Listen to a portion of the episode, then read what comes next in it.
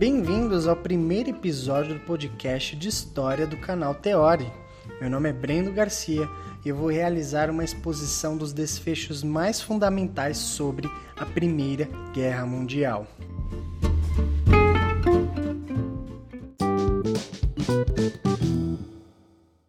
Contudo, antes de prosseguirmos, eu gostaria de divulgar alguns avisos. Todo o material deste podcast já está disponível em texto no nosso site e em vídeo no nosso canal do YouTube. Siga a Teoria no Instagram e acompanhe a nossa programação. Lá publicamos quadros de perguntas e respostas, curiosidades, dicas de estudos e todas as novidades dos nossos canais.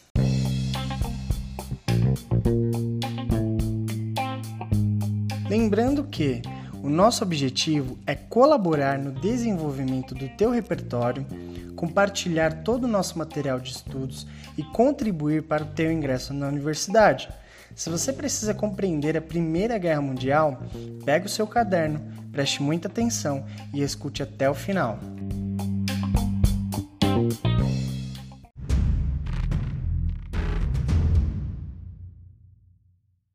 Primeira Guerra Mundial, ou a Grande Guerra, como era denominada até a eclosão da Segunda Guerra Mundial, sucedida entre 1914 e 1918, resultou do conjunto de diversas questões políticas, sociais e econômicas. E no intento de nós compreendermos este grande conflito, devemos realizar uma análise minuciosa dos seus fatores. Toda a busca pela origem da Grande Guerra tem a Alemanha envolvida. O Estado era militarizado e instável. O povo era moderno e industrializado e decidido a ser o melhor do mundo, e os seus generais, que eram obcecados também pelas demonstrações de poder. Mas, não obstante, diversas outras razões foram cruciais para a eclosão deste grande conflito. Vejamos alguns acontecimentos precedentes e também vigentes ao ano de 1914. Descrito pelo historiador Eric Hobsbawm acerca da civilização europeia do século XIX, tratava-se de uma civilização capitalista na economia, liberal, burguesa, na imagem da sua classe hegemônica característica, exultante com o avanço da ciência, do conhecimento e da educação, uma Europa cujas populações haviam crescido até somar um terço da raça humana e cujos maiores estados constituíam o sistema da política mundial, e também com o progresso material e moral e profundamente convencida da centralidade da Europa como berço das revoluções científicas, das artes, da política, da indústria e da economia. A Belle Époque, compreendida entre 1871, com o término da Guerra Franco-Prussiana, e 1914, ao início da Grande Guerra, na qual as luzes se apagaram na Europa, é caracterizada ostensivamente pelo desenvolvimento científico, tecnológico da física com Einstein, da medicina, da educação, das artes com o modernismo, o impressionismo, o pós-impressionismo e do cubismo, com figuras como Monet, Picasso e outros.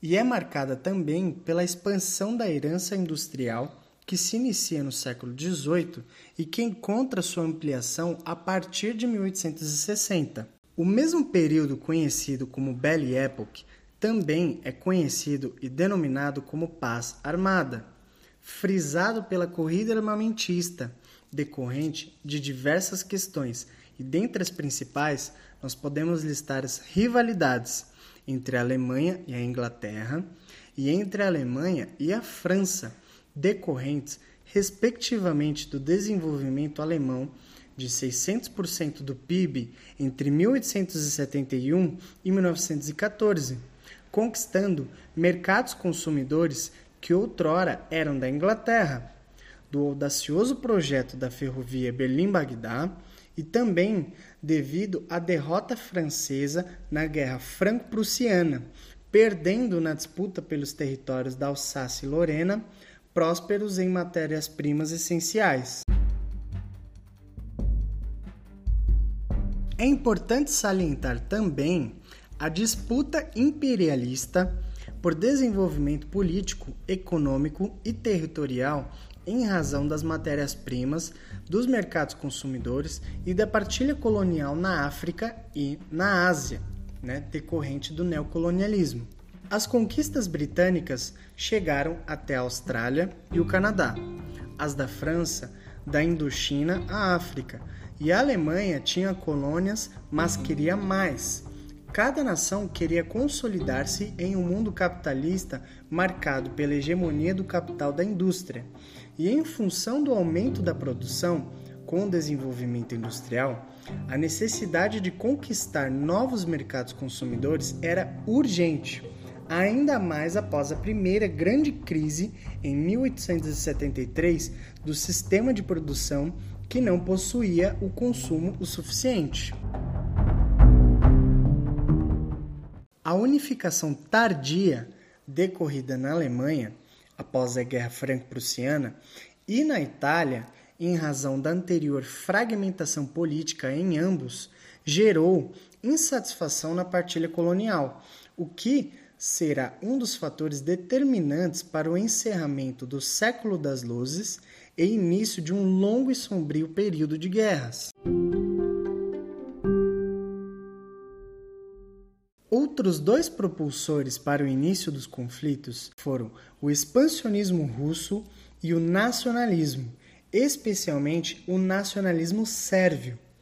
O expansionismo russo, que perdendo territórios para o Japão, inclusive da Coreia em 1905, pretendia expandir-se a oeste, conflitando com interesses dos impérios da Prússia, do Império Austro-Húngaro e do Império Otomano justificando seu interesse em expandir-se para unir os povos de língua eslava, o pan-eslavismo.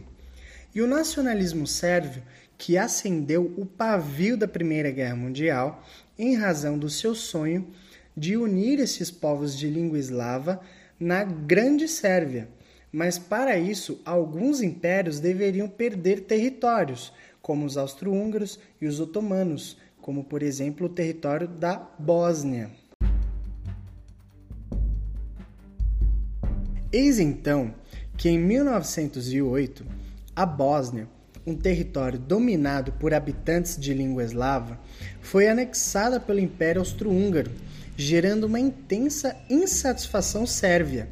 E por fim, em 1914, no dia 28 de junho, Francisco Ferdinando que era herdeiro do Império Austro-Húngaro, visitou Sarajevo, na Bósnia, mas foi assassinado por um dos membros da Mão Negra, um grupo nacionalista sérvio, dando início a um período chamado de Crise de Julho, precedente ao início dos conflitos.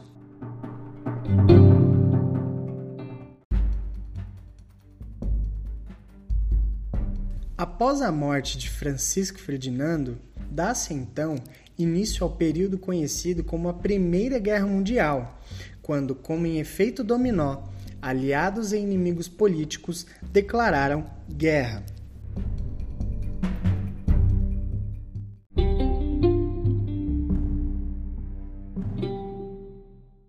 No próximo podcast, iremos destacar os desdobramentos deste grande conflito, bem como seu fim ou melhor classificando, a sua suspensão temporária até a eclosão da Segunda Guerra Mundial.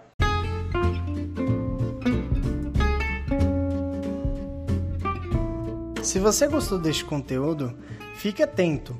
Todas as quartas e sextas-feiras publicamos um novo material. Até a próxima!